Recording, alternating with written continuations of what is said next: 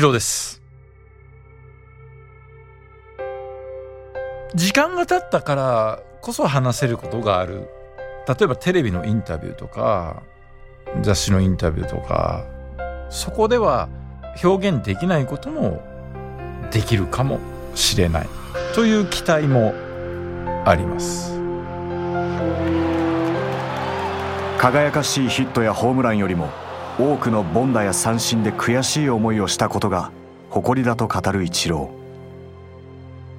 ー。幼少期から現在までのイチローの野球人生の光と影をアイコニックな8つの試合からイチローがイチロー自身に向き合い紐解いていく。イチローの知られざるストーリー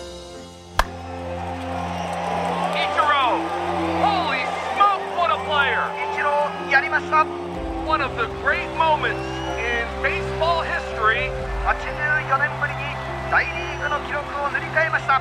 野球界のレジェンドの輝かしい記録の裏には知られざる孤独や苦悩があった。時に朗らかに時に目頭を熱く語る「ジ・エイト・ゲームス」中学時代チームでプレーする楽しさに目覚めそしてプロを目指した。で今日から毎日みんなで野球ができるって。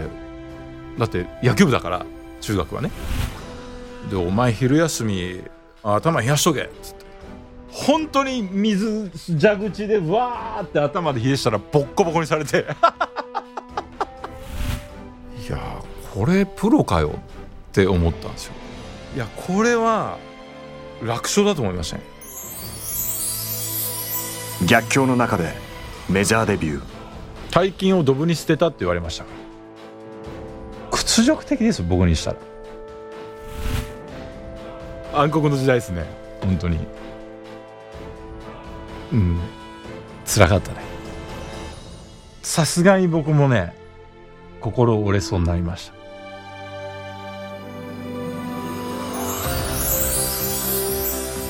そしてイチローがたどり着いた成熟。なんか幸せな時間だったね。うん。人の気持ちがこんなにしみるっていうかね.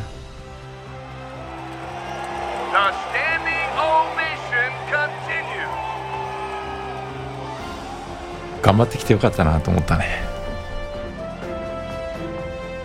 いやー本当にねもうほんと全てが報われた瞬間だったね「ジ・エイト・ゲームス」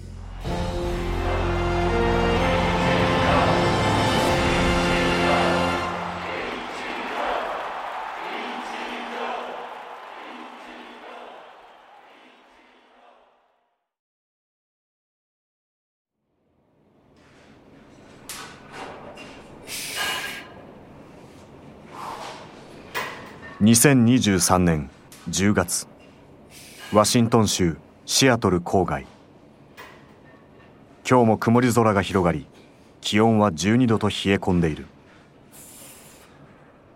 瀟洒な邸宅を凛とした空気が包んでいた。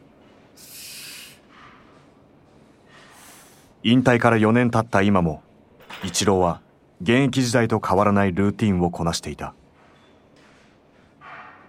自宅の1階を埋め尽くした特注のトレーニングマシンに向かい黙々と汗をかく。基本的にシアトルにいてまあやってることはねもちろんゲームには出ないからそこは全然違うんだけれど日々やっているトレーニング家でのトレーニングとか球場での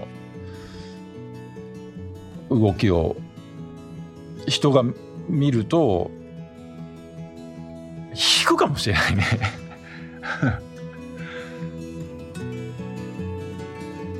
世界で最も称賛される野球選手の一人であるということは一体どんな人生なのか？物語は40数年前に遡る。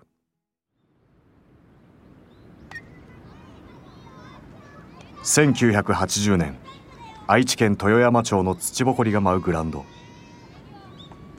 地域の少年野球大会にまだあどけない華奢な少年が参加していた。小学1年生の鈴木一郎だ。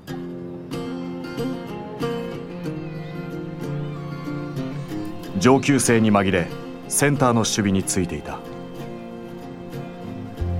一郎が忘れられない試合。ザ・ファーストゲーム。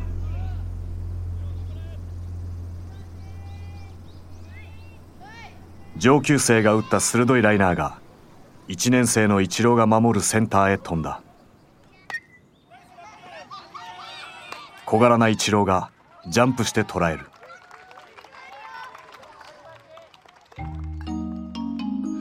あまあ忘れないのは町の少年野球大会っていうのがあるんですよ。まあ町の中なんでレベルだってそんな高いわけじゃないんだけど3年生しかからしか出られないですね。でもどうしても出たくてまあ1年生の時に。どうしても出たくて3年の名前で登録して出たんですよ。小学生です。それセンター出てたんだけど途中であいつ3年じゃねえって。1年だって。いやそれは別にいいんじゃないのって思うじゃない。反対ならね1年の試合に3年が出てるんだったらあいつ3年じゃねえかってでもちっこいちっこい1年生が偽名使って出てそれを上の人間が文句言うって結構いいなって それは忘れないね。まあ、センターにいい打球飛んできて、それをこう、しっかりというか、あの、ジャンプして取るんだけど、あイメージより、こう、なんか自分が思ってたよりも強い打球だったなっていう、そのショックは結構あって、あ、この人たちの打球は結構、あの、僕が思うよりもいい打球なんだ。っていうショックは確かに受けたんだけど、うん、まあさすがにじゃあ5年生6年生が相手ってなるとねそれは1年と6年ではさすがに難しいけどでも1年の時はまだね毎日練習してる状態じゃないんですよ。3年生から毎日始めたんで。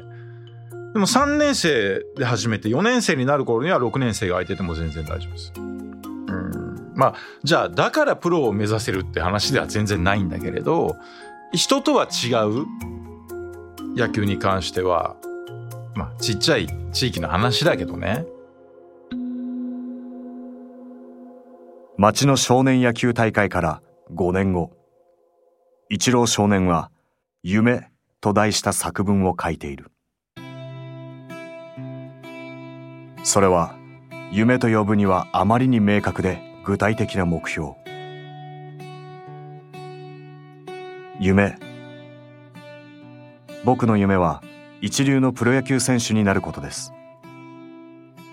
そのためには中学高校と全国大会に出て活躍しなければなりません。活躍できるようになるには練習が必要です。僕はその練習には自信があります。僕は3歳の時から練習を始めています。3歳から7歳までは半年くらいやっていましたが3年生の時から今までは365日中360日は激しい練習をやっています。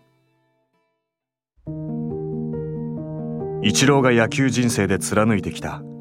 明確な目標を定めひたむきに努力し確実に捉える習慣は小学生の時から自然に始まっていた。野球を始めたきっかけと言われても、まあ、そんな記憶ないもんね。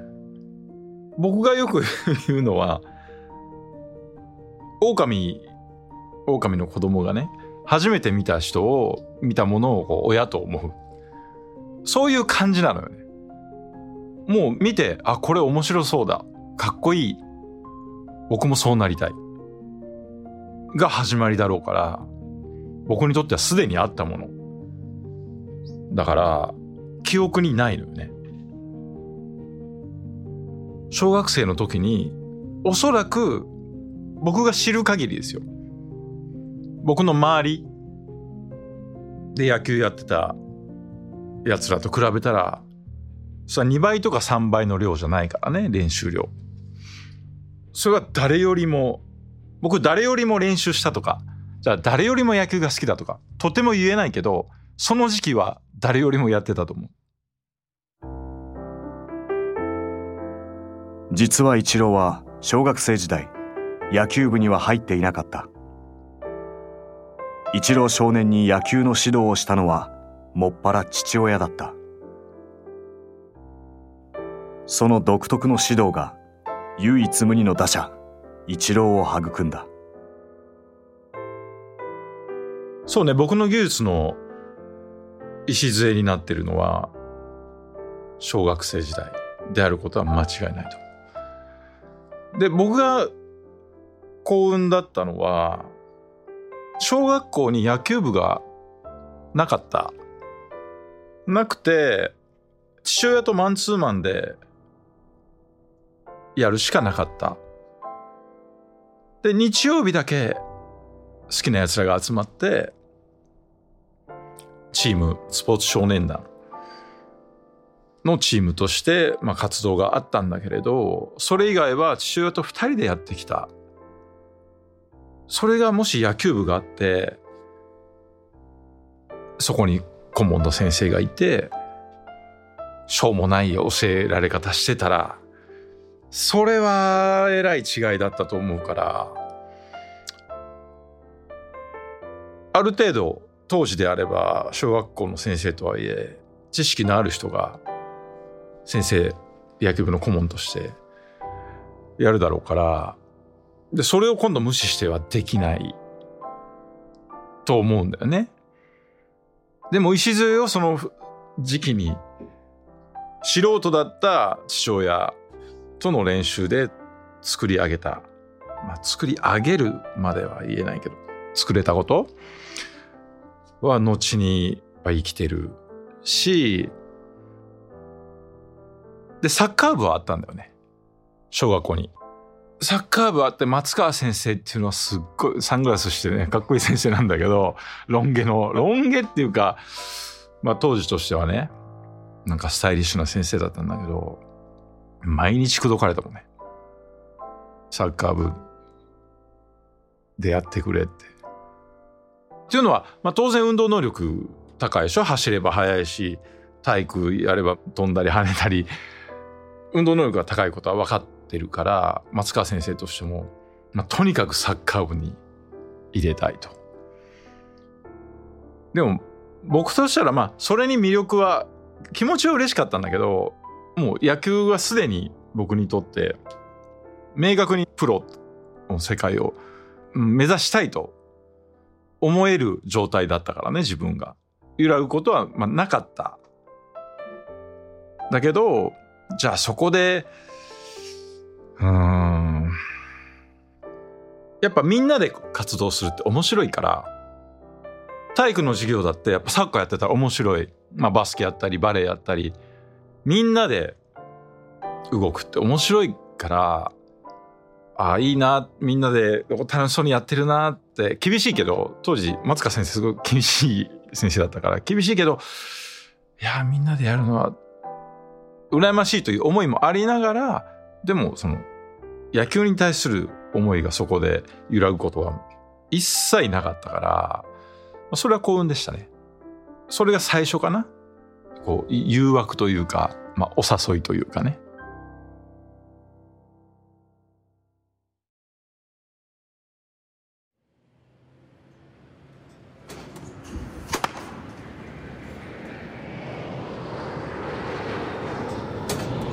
愛知県豊山町のバイパス沿い巨大な鉄骨に囲まれた施設。近くの空港を発着するジェット機の音がバッティングセンターの打球音をかき消していた。空港バッティングに今日もイチロー少年と父親の姿があった。8番ボックスはイチローのためにカスタムされたマシン。球速は120キロ。イチロー少年はこの指定席に父親とほぼ毎日通いバッティングの技を磨いていた技術を高めたのはねあのまず野球の打ち方を参考にしていないというのが特徴ですね。なぜだか知らないんだけどとにかく岡本綾子さんのスイングがあって、まあ、ゴルフのスイングですよね。それだって言うんだよね父親が、うん、だから野球選手のまあ真似とかするんだけどそれがあってゴルフのスイングがあって真似が始まるわけ。で実際そうすると、まあ、打球は飛んでいくし、まあ、僕の最大の特徴である胸のロゴが見えてこないピッチャーの方にね。で手が最後まで残っているとどの形になっても。それはもうまさしく小学生の間にできたものでおそらくそのゴルフのスイングによるものだっていう実感ですね。まあよく分からなかったけど理由は。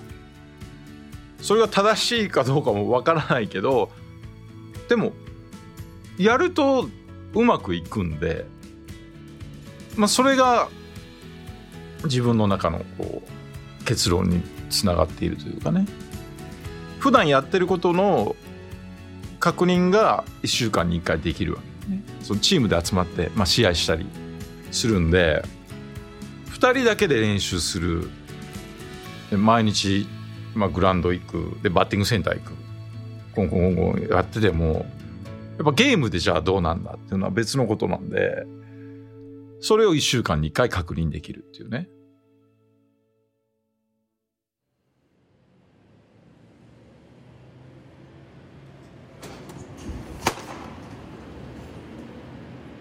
来る日も来る日も100球を打ち込んだ。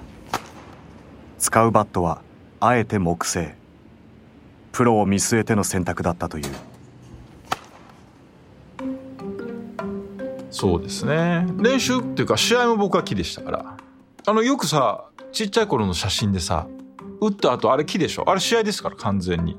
小学生の頃、うん、だからもうプロ野球選手は木だから。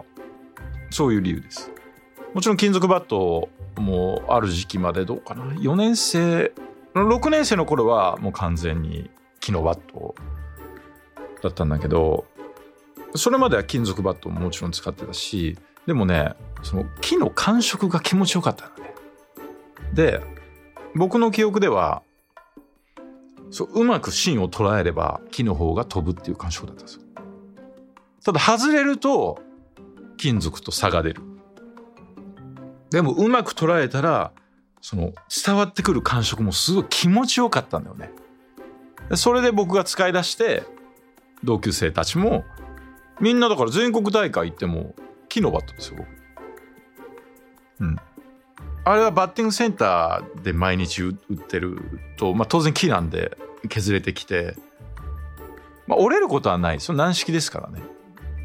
ないんだけど、まあ、同じとこにまあ当てる技術はあれでまああの使われたでしょうね。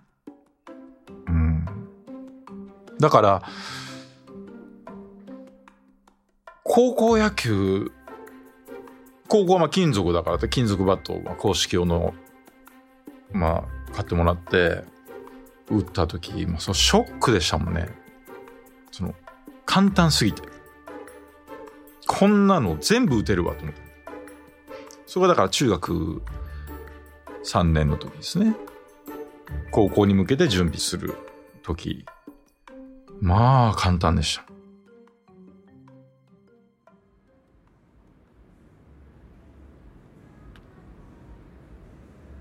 名古屋市内の住宅街の中に3万人を収容できる名古屋球場がある。ここに中学生になったイチローがお気に入りの場所ができた。当時ピッチャーだったイチローがプロの球筋をこの目で見られるブルペンだ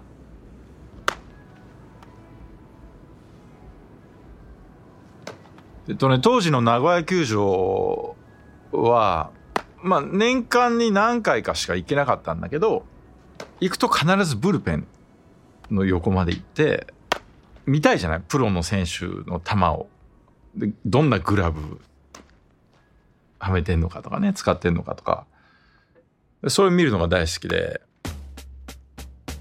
で、なかなかね、人気のカードって、チケットも取れないし、あまあでも巨人戦一回行ったことあるかな。クロマティのファールボールが近くに飛んできた記憶があるから、巨人の試合も一回行ってるけど、大体ね、広島、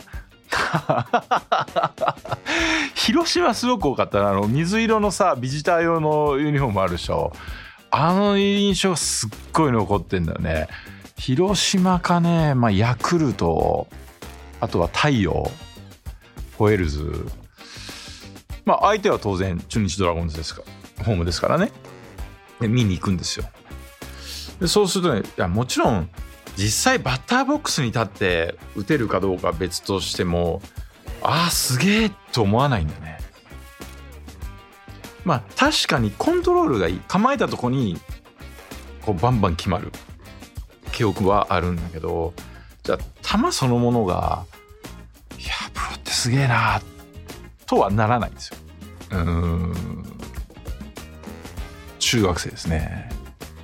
中学時代イチローを打ちのめしたのはプロ野球選手ではなく部活の先輩の存在だった。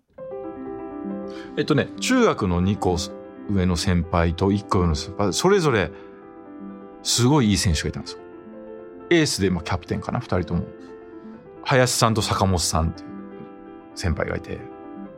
でこの人たちがこうグッてこううちの中学のレベルを上げたんですよね。だから6年生の時もう自信満々だった僕が中学1年でそのまあ林さんっていう存在にこう打ちのめされるっていうか一旦ね、うん、体も大きいしまあプロ目指してましたね林さんは。でもまあ野球の理論とか知識もすごくてびっくりするぐらい知識あるんですよ。まあこの話はしたことないですね。で2個上にその林さん。かっこいい。もう、ガタイもすっごく良くて。で、僕はもう細いから、まあそういうことも含めて、お前上でやるんだったらな、って言って、ものすごい厳しいのよね。でも野球大好きで、3年生卒業した後も、たまにこう、野球部に顔を出してくれて、教えてくれるんだけど、林さんの存在すごい大きかったです。当時のイチローのポジションはピッチャー投げて打てる選手を目指していたで、1年で入った時、ね、今日から毎日みんなで野球ができるって、だって野球部だから、中学はね。もう目キラッキラしてたって言って、当時の野球部の先生、橋本先生っていうのは、これがまた厳しくて、めちゃ厳しいんですよ。で、1年からバリバリやってやろうってって僕はもう野心を持ってね、入部するわけですけど、壁当てしかさせてくれないですよ。まあ僕はピッチャーだったんで、壁当てはさせてくれましたけど、全体の練習なんかさせてくれないですよ。夏休み、一日中壁当てですよ。朝何時かな ?9 時ぐらいからまあ昼まで、昼から夕方まで。ずっと壁当てですよ。何時間 ?3、6時間？壁当てですよ。ずっと。めっちゃ厳しかったんですよ。でも、それはもう、僕にとっては、まあ拷問だったけど、だってやる自信あったから、え、こんなことしかさせてくれないのって。まあでもそこで培われたものもあるでしょうね。やっぱ耐えること。で、今度、チームでやるときはもう楽しくてしょうがないから、もうプレーすることが、もうそれだけで楽しいから、まあそういう狙いがあったのかどうかわからないけど、まあ厳しかったよ。で、何をして僕先輩から説教されたのかは覚えてないんだけど、で、お前昼休み、頭冷やしとけっつって言われて、はい。つって、で、まあ、ここは僕の悪いとこなんだけど、本当に水、蛇口でわーって頭で冷えしたらボッコボコにされて まあ、意味はそうじゃないって知ってたけど、でも間違いじゃないなって。いや、暑かったし、夏休みで。意外と気持ちいいな。で、ずっと走らされるんだけど、まあそういうね、ところは常にあったね。中学で厳しさと同時にチームで野球をプレーする楽しさを実感したイチロー。高校は自ら地獄と呼ぶさらに厳しい環境に身を置く選択をした。高校をどうやって選んだか、まあ、僕2択だったんですね。東邦高校か愛工大名電か。この2択だったんです。でうちの父親は東邦進めました。東邦行けって。いやなんで東邦なのかなって僕東邦に一回練習行ったことあったんですね。でそれでまあ練習に参加してで甲子園まあもう愛知県ではまあ東邦かまあ4強ですからね当時。うん。で僕の目標は甲子園じゃなかったからね。あくまでもプロと考えた時に東邦の選手ねみんな同じ打ち方してたんですよ。これは甲子園にはいけるかもしれないけど実際プロの実績も数として少なかったしね。ただ名電を選ぶと寮生活が待ってる2年半のプロに行った数は圧倒的に多いでもそれは指導方針に必ず違いがあるからそうだという、判断をして僕はその父親の反対を押し切って名電を選んだんですねまあ2年半地獄ですよまあ、春日井市っていうところにあるんだけど、春日井の刑務所って言われてました。当時ね。今はもうそんなことない。もう何年も前からそうじゃないらしいんだけど、いやこれは偉いとこ来たなと。まあけど、その、まああくまではプロに入るための修行だと思えば、あの、まあ2年半よりも、苦しい時間はないです。しかもダントツに厳しかったから、厳しいもその理不尽な厳しさだからね。それに耐えるの能力っていうか体制をつけるという意味で、うん、まあ支えになっていることは間違いない。でもそれは推奨できないよ、もちろん。8ゲームス。次回ゲーム2ではいよいよプロ野球選手になったイチローの試練の日々。1992年7月17日ジュニアオールスターゲームで味わった光と影に迫ります。先発の名前にラインナップに僕の名前がないのすっごいショックで。僕絶対1番で先発だと思ってたんですよ。当然ですよ。だって首位打者でその時点で。ほんと悔しかったもんね。